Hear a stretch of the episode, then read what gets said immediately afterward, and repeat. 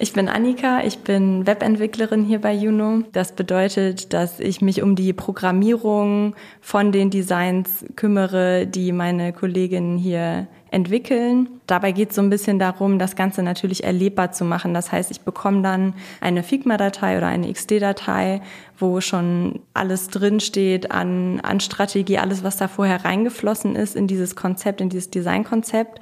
Und mein Job ist es dann, das in die Programmierung zu übersetzen und auf eine Webseite zu bringen, sodass man sich hinterher da durchklicken kann und die Website funktioniert.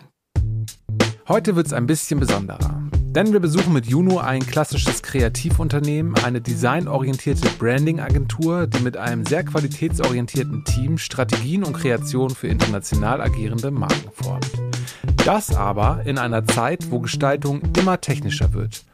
Um da einmal den Co-Founder Frank Wache schon ein bisschen früher auf die Lautsprecher zu holen. Jetzt äh, wird das Spiel halt immer komplexer die Welt wird immer technischer. Das Erleben von Marken findet halt immer mehr über die Technologie auch statt, irgendwie über Apps irgendwie oder was ich, Social Media, wie auch immer. Es liegt so viel Technologie dahinter, dass die Orchestrierung hinter der Marke äh, komplexer geworden ist für uns. Und an dieser Stelle kommt Annika ins Spiel. Denn als Webentwicklerin ist sie diejenige, die mit den Kunden abgestimmte Designs am Ende umsetzt. Durch Programmierung. Das heißt, sie kreiert mit Coding erlebbare Gestaltung. Was das genau bedeutet, hört ihr in dieser Folge von KreativstarterInnen, der Podcast der Hamburg Kreativgesellschaft. Und ich heiße euch herzlich willkommen. Mein Name ist Kai Sieverding und los geht's. Anders als geplant fahre ich direkt zum Firmensitz nach St. Pauli, denn es ist Februar und es wütet seit gestern Nacht der erste von drei aufeinander folgenden Stürmen.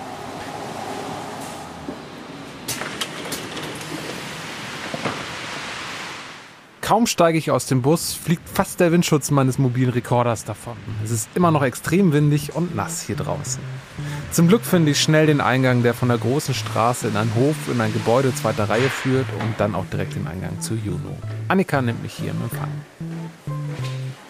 Guten Morgen. Herzlich willkommen. Dankeschön. Bei Juno, wie du hier schon sehen kannst. Ja. Das Logo im Treppenhaus. Danke. Unwetter.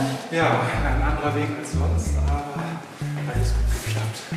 Ja, genau. vorschlagen. Moin. Das ist Frank.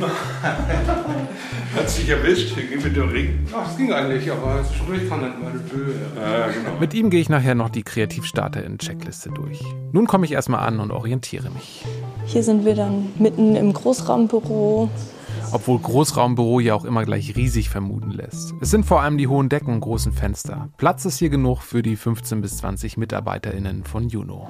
Hier oben an der Decke sieht man diese, diesen Stahlträger. Lässt darauf schließen, dass hier früher mal Industrieräume waren, wofür das genutzt wurde. 750 Kilogramm steht dran, das ist die Traglast. Da könnte man eigentlich mal eine Hängematte oder so dran aufhängen. Oder sieben. Zeit, sich erstmal einen Kaffee zu machen. Auf dem Weg zur Küche kommen wir nochmal am Eingangsbereich vorbei. Man wird hier direkt begrüßt von dem äh, Munkenregal. Munken ist ein Kunde, den wir schon ganz, ganz lange betreuen. Und da stehen viele Produkte von denen ausgestellt. Die sind Papierhersteller, also da geht es dann um verschiedene Papiersorten. Deswegen haben wir hier so die Munkenecke direkt im Eingang. Und die machen Papier? Genau, in verschiedenen Stärken, in verschiedenen man fühlt das auch richtig, wenn man das Papier anfasst, fühlt sich das ganz weich an. Und wir haben gerade ein ganz schönes Projekt gemacht, für die ich auch eine Webseite gemacht habe. Das ist dann wie so eine Microsite, wie so eine Kampagnenseite eigentlich, wo das ganze Thema erlebbar sein soll, weil Papier ist ja was Haptisches und trotzdem wird die Welt digitaler. Und da geht es dann um die Frage, wie kann man das auch digital darstellen und da haben die ein ganz cooles Thema entwickelt. Zeigt schon mal ganz gut, dass Annikas Berufsfeld immer wichtiger wird, wenn es um Designfragen geht. In der Küche angekommen treffen wir auf Mario und Finn, zwei Kollegen von Annika, die gerade auf ihren Kaffee waren. Hallo. Hallo zusammen. Moin. Dann stehen wir hier quasi schon mitten in der Küche. Wir kochen hier unseren Kaffee immer so ganz herkömmlich mit der Bialetti. Ah. Das rauscht dann auch so schön wie in Italien. Da kommt der starke, starke Kaffee raus. Genau. Auf jeden Fall, ja. genau. Zurückziehen können wir uns heute in einen der Raum- und Raumkonstruktionen. Davon gibt es ja auch ein paar, die Juno teilweise auch untervermietet. Angekommen trinken wir erstmal den Kaffee und dann zeigt mir Annika, woran sie arbeitet. Beziehungsweise sehe ich vor allem erstmal Programmiersprache. Und ich komme nicht drum herum, mich daran zu erinnern an 1999, als der Film Die Matrix die Leinwände eroberte und die Szene, wo Neo auf Cypher trifft, der vor diesem Bildschirm sitzt, wo diese grünen kodiersprachigen Codes von oben nach unten laufen und Cypher ihm erzählt, er sehe da längst keine Kodierung mehr. Er sieht beim Lesen nur noch die Bilder von dem, was da drin steht. Und ich frage Annika, ob ihr das auch so geht. Am Anfang muss ich sagen, ich bin ja noch gar nicht so lange in diesem Berufsfeld. Ich habe früher was ganz anderes gemacht und am Anfang sah das für mich immer total abgespaced aus. Diese bunten Zeichen, das ist ähm, hier auch alles farblich hervorgehoben, wo man sich nach einer Zeit total dran gewöhnt. Das heißt, man verliert wirklich so ein bisschen den Blick für die Fremde da drin. Früher hat das eher fremd gewirkt und jetzt ist das mein täglich Brot, deswegen. Gut, jetzt bin ich aber neugierig und frage natürlich, was sie denn früher gemacht hat, bevor sie Entwicklerin war. Also ich habe ursprünglich Sozialwissenschaft studiert im Bachelor und im Master und das hat mir auch total viel Spaß gemacht. Ich hatte da einen Schwerpunkt auf Arbeitsorganisation und habe während des Masters parallel in einer Unternehmensberatung gearbeitet als Personal- und Organisationsberaterin. Ich habe erst mit einem Praktikum begonnen, war Werkstudentin und bin dann in Vollzeit als Beraterin eingestiegen. Ich habe mit denen auch meine Masterarbeit zusammengeschrieben, also ich war wirklich so all in. Das Thema hat mir auch total Spaß gemacht. Also mein Job war damals Unternehmen in der Gesundheits- und Sozialwirtschaft zu Fragen rund um Personal zu beraten, als Personalmanagement. Und das hat mir zwar Spaß gemacht, aber ich habe auch nie was anderes gemacht bis zu dem Zeitpunkt. Habe dann aber nach einem Jahr einen Cut gemacht und meine Sachen gepackt, den Job gekündigt und bin nach Südamerika gegangen. Aus mehreren Beweggründen. Weil ich es für mich machen wollte, weil ich dachte, ich werde noch sehr, sehr lange in meinem Leben arbeiten und deswegen wollte ich nicht damit warten, auf was. So, und genau deswegen ähm, wollte ich das möglichst noch vor meiner Berufskarriere machen. Und ich habe auch in dem Job einfach zu viel gearbeitet. So, das war auf jeden Fall für mich auch ein Punkt. Ich hatte Kunden in ganz Deutschland und bin eigentlich die ganze Woche nur unterwegs gewesen. Und auch wenn der Job Spaß gemacht hat, was mich da vor allem angetrieben hat, war, dass man das irgendwie für eine gute Sache macht. Also ich hab, war halt nur in der Gesundheits- und Sozialwirtschaft unterwegs und dann drückt man immer mal noch ein Auge mehr zu, aber gleichzeitig wusste ich, dass will ich nicht für den Rest meines Lebens machen, auch nicht für die nächsten drei Jahre. Und deswegen habe ich da dann den Cut gemacht und bin nach Südamerika gegangen. Wo sie ein paar Monate bleibt und der Plan war, bei Rückkehr in einer neuen Stadt zu starten. Dafür hat sie sich zum Glück Hamburg rausgesucht und kommt wieder drei Tage vor dem ersten Lockdown. Das heißt, ich bin im März zurückgekommen aus Südamerika und irgendwie war die ganze Welt eine andere und ich habe angefangen, mich ähm, in Hamburg für Jobs zu bewerben und für mich war dabei ganz klar, ich möchte in ein dynamisches Umfeld. Ich möchte sehen, was ich mit meiner Arbeit bewegen kann, was ich damit machen kann. Und deswegen habe ich mich hier vor allem auch bei Startups beworben. Und so bin ich zu den neuen Fischen gekommen. Und das ist ein Unternehmen, die QuereinsteigerInnen ausbilden in IT-Bereichen, in IT-Berufen, die gerade auch Frauen empowern wollen, in diese Berufe einzusteigen. Eigentlich war der Plan, dort im HR einzusteigen, also das Start-up ähm, in dem Personalbereich so ein bisschen mit zu unterstützen, weil die total gewachsen sind zu der Zeit und ich glaube auch immer noch wachsen. Und ich habe dann ein Bootcamp mitgemacht, so, so nennt sich das dann, so ein Web Development Trainee, um mir Hintergrundwissen anzueignen dazu, was die neuen Fische eigentlich machen. Und dabei habe ich zufällig meine Leidenschaft fürs Coden entdeckt und bin dann so in diesen Beruf reingekommen. Annika stolpert durchs Machen und Änderungen anstreben auf ihre Passion. Aber wie sieht ihr Arbeitsalltag eigentlich aus? Vor allem als Entwicklerin in einer Designagentur. Also in der Regel ist es so, dass wenn das Design mit dem Kunden abgestimmt ist, also dieses Screen Design und die mit allem so zufrieden sind, dann wird mir das Design übergeben. Das heißt, ich setze mich mit unseren DesignerInnen zusammen und wir gucken, ähm, wo ich vielleicht noch technische Rückfragen habe, wo, weil das ist immer, das ist, glaube ich, so eine der größten Herausforderungen, dass man das Design auch wirklich so umsetzt, wie das die Designer planen. Das ist nicht immer möglich, aber dafür ist dann der Austausch so wichtig, um zu gucken, okay, vielleicht können wir diese Animation nicht so eins zu eins machen, was können wir da als Alternative anbieten. Auch das sind Prozesse, die natürlich schon in der Designentwicklung stattfinden. Annika muss immer im regen Austausch mit den DesignerInnen bleiben. Dafür treffen sie sich regelmäßig. So, wir wollten ja den Bereich engagieren. Das ist Mario, UX-Designer, also User Experience Designer bei Juno. Wir schauen gemeinsam auf einen Bildschirm und haben eine riesige Datei offen, die sich extrem weit ein- und auszoomen lässt. In ihr zu sehen ist die gesamte Struktur einer Website, also jede einzelne Seite und Unterseite. So wie er jetzt ist, trennen. Wir hatten ja die beiden Einstiege finden und anbieten. Das entfällt jetzt und wir wollen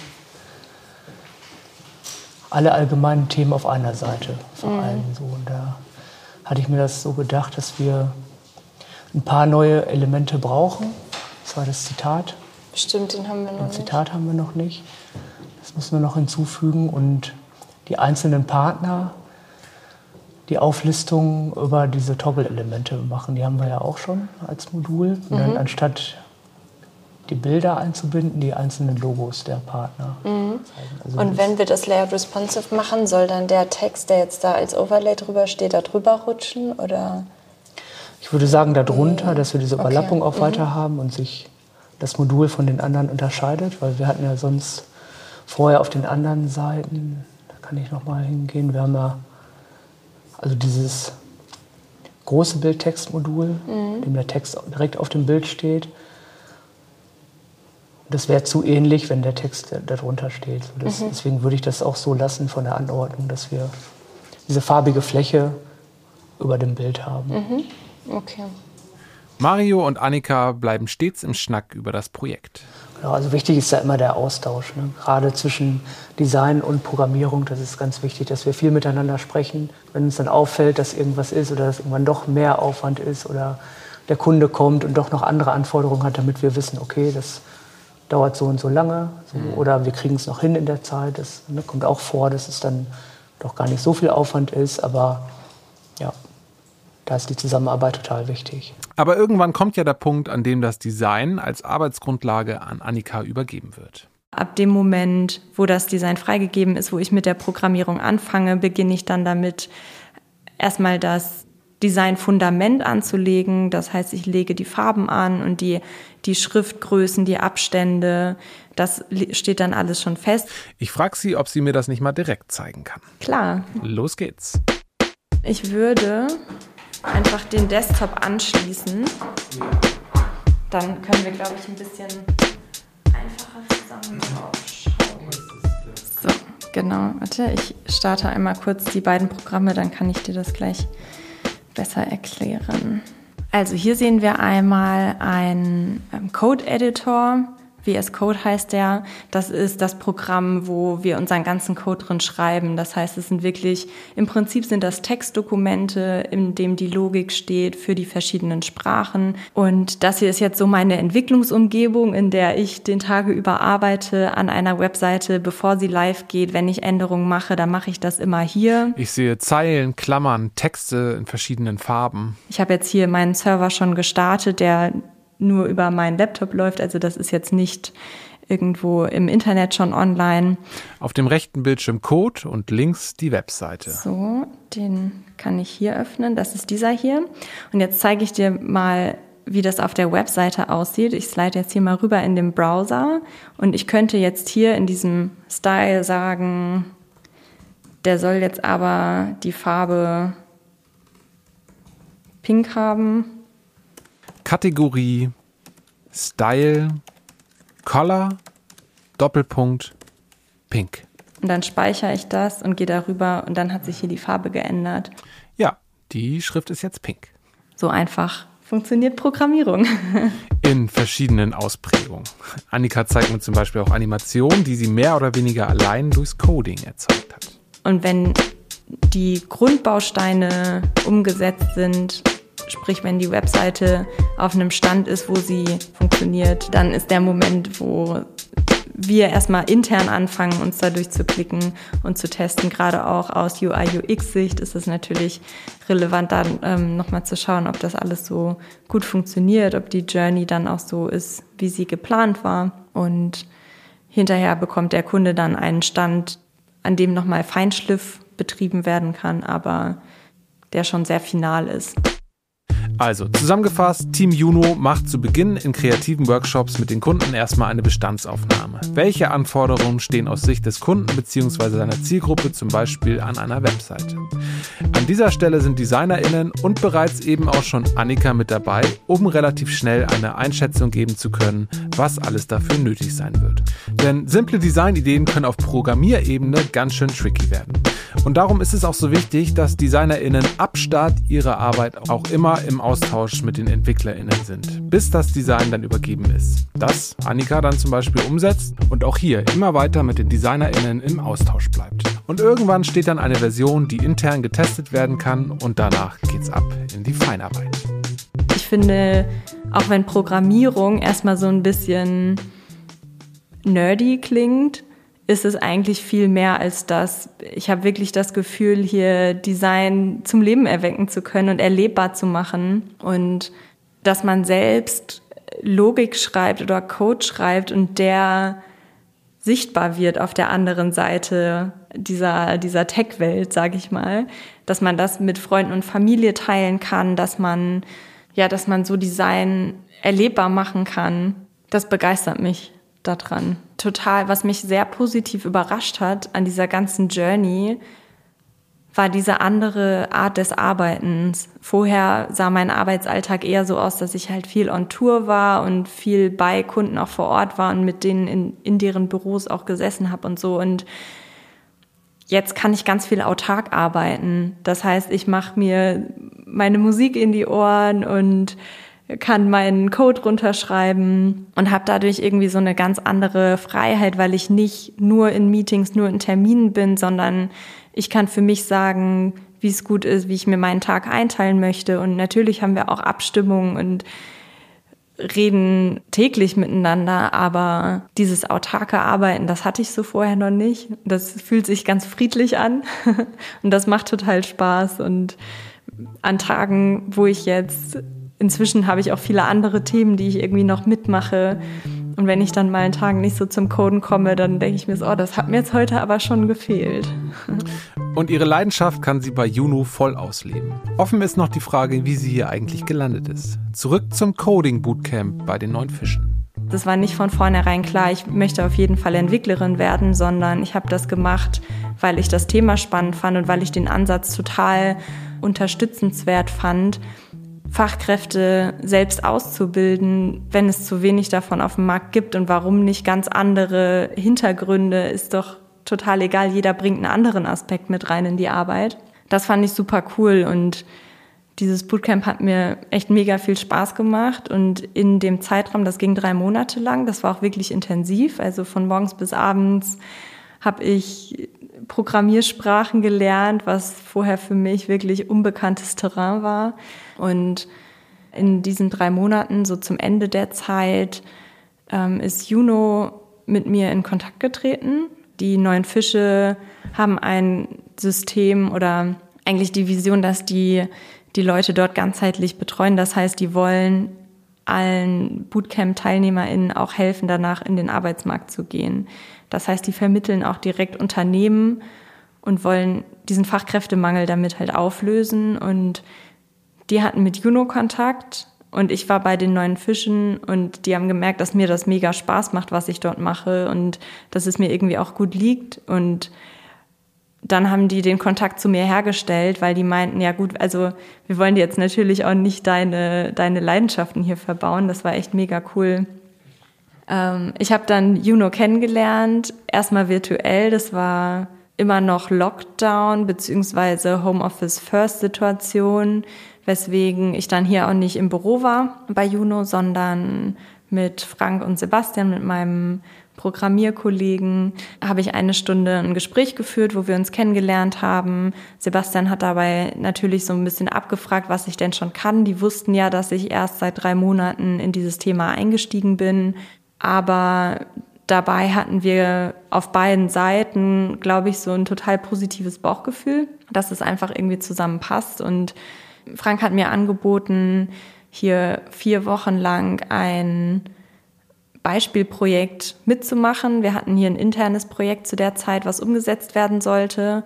Und die Perspektive war, wenn das, wenn das gut läuft, wenn wir uns gut verstehen, dann kann ich bleiben sozusagen. Und für mich war das total gut, weil das den Druck irgendwie rausgenommen hat. Ich muss jetzt da hingehen und abliefern und alles schon können. Ich wusste ja, dass ich gerade noch in der kompletten Lernphase bin. Und für die war es gut, weil die sich auch erstmal angucken konnten, wie ich arbeite und schauen konnten, ob das auch realistisch ist, dass ich jetzt hier in die Entwicklung mit einsteige. Und so bin ich zu Juno gekommen und ich war das erste Mal hier im Büro, als ich den Vertrag unterschrieben habe. Das ging dann alles ganz schnell. Ich habe im Januar angefangen und die vier Wochen gingen schneller rum, als man gucken konnte. Und jetzt ist mein erstes Jahr vorbei. Und nun würde ich gerne die Kreativstarter in Checkliste abfrühstücken. Dafür brauchen wir Frank, den wir nun suchen. Auf dem Weg durchs Büro kommen wir an einer riesengroßen, eigentlich schwarzen Wand vorbei, die voll mit Zetteln hängt. Die Wand, ähm, die ist entstanden für eine Webseite auch für Munken Colab. Das war ein Kreativprojekt. Die Wand ist voll behangen mit DIN A4-Zetteln, mit ähm, einem Font, der für Munken entwickelt wurde. Also der Munken Sans Font ist das. Und auf jedem DIN A4-Zettel ist ein Buchstabe bzw. eine Buchstabengruppe. Munken ist ein schwedisches Unternehmen, deswegen sind da auch vor allem viele Sonderzeichen mit dabei. Und, und daraus wurde etwas für die Webseite des Kunden ja. gebastelt. Das ist ganz schön. Da hat man oben so ein Visual, das wurde hier aufgenommen, wo dann hier richtig gefächert wurde mit Wind, damit diese DIN A4-Zettel auffliegen und auffächern. Das kann man sich auf der Webseite angucken. Also wenn man wissen möchte, wo diese Aufnahmen gemacht wurden, genau hier. Dahinter ist eigentlich eine Kreidewand, also eine Tafelwand sozusagen, wo man mit Kreide dran schreiben kann.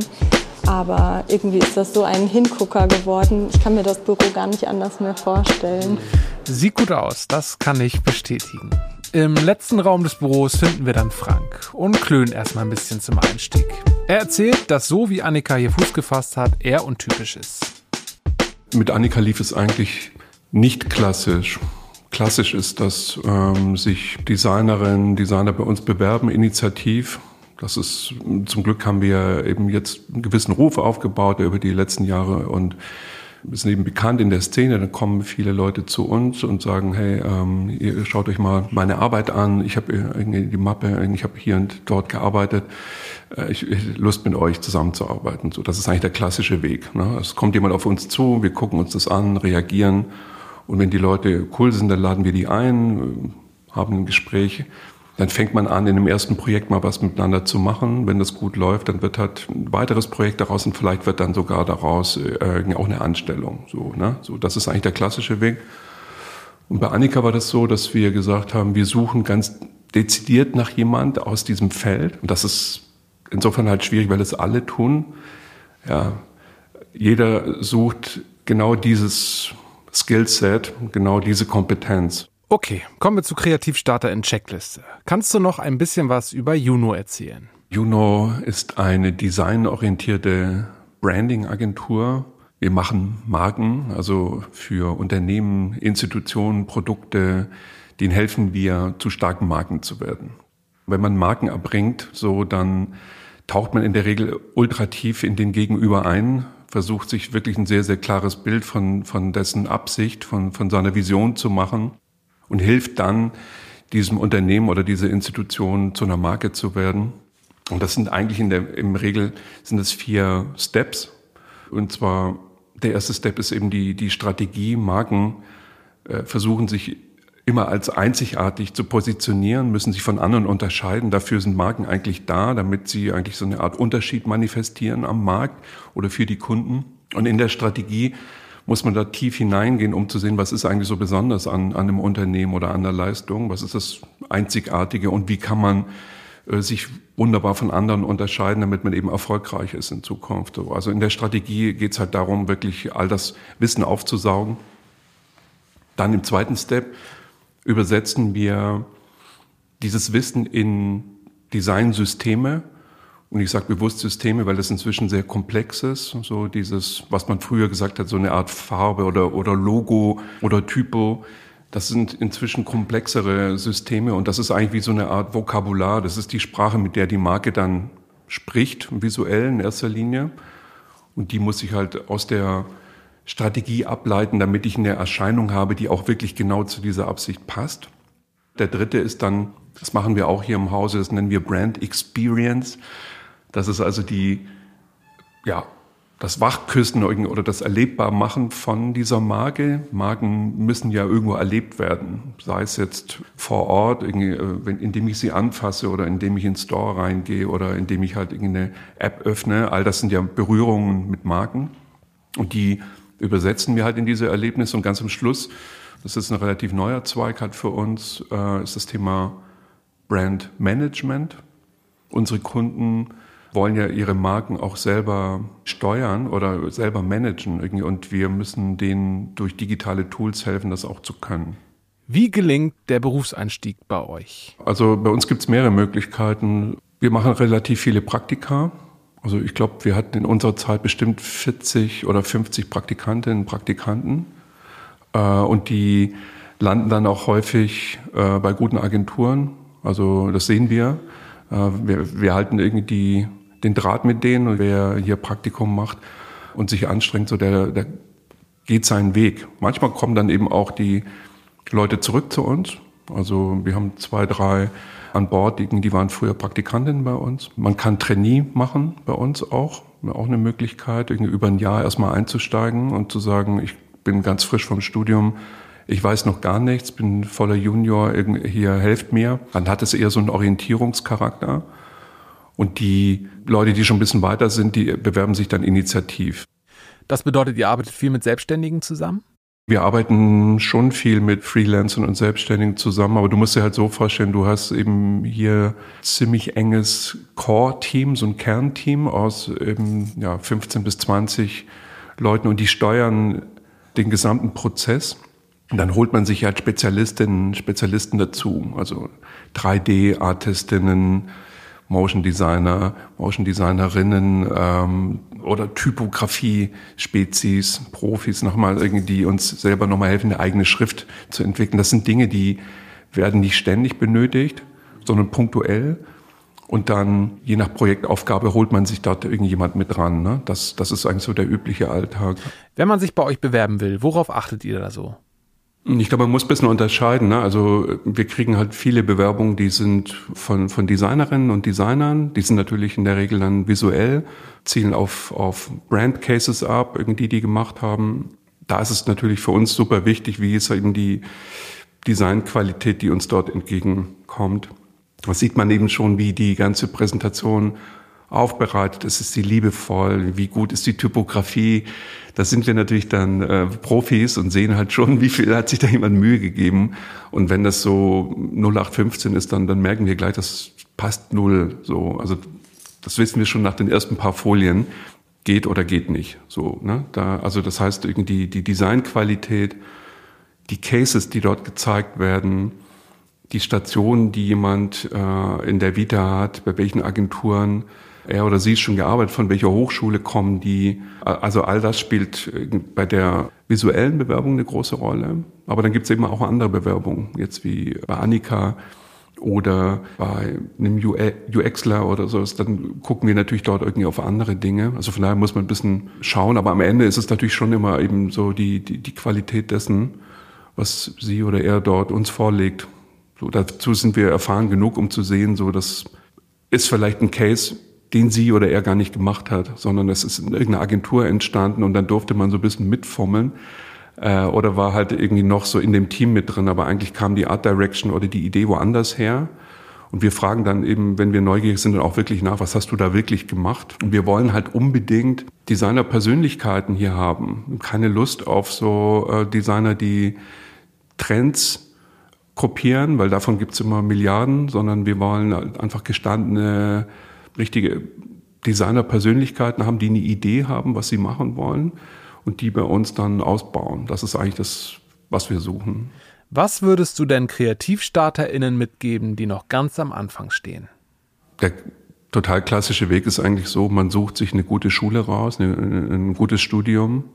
Das finde ich immer noch wahnsinnig wichtig. Es gibt auch tolle Autodidaktinnen, Autodidakten, die, alles gut, aber die meisten kommen doch irgendwie von einer guten Schule, wo die halt gute Profs hatten, die dort Wert gelegt darauf haben, dass ähm, die eine breite Ausbildung bekommen, also einerseits intellektuell, indem man ihnen irgendwie viel Design, Historie oder halt eine Menge Kultur auch mitgibt, nicht nur reine Handwerker, sondern eben, dass die breit gefächert einerseits im, im, im Kopf ausgebildet werden, aber eben auch in den Instrumenten. Das ist das eine.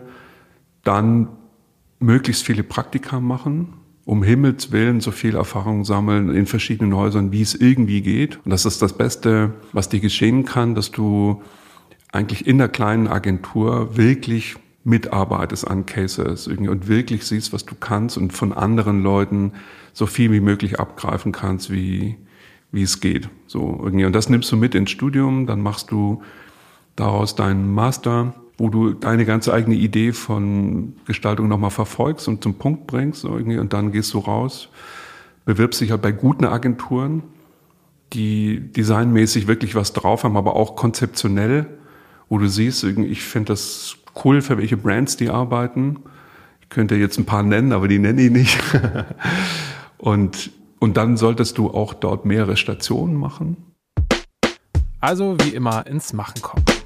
An dieser Stelle einmal wirf gerne einen Blick in die Shownotes dieser Episode. Dort findest du nicht nur Infos zu den Einstiegsmöglichkeiten bei Juno, sondern auch Links zu unseren Angeboten für BerufsstarterInnen.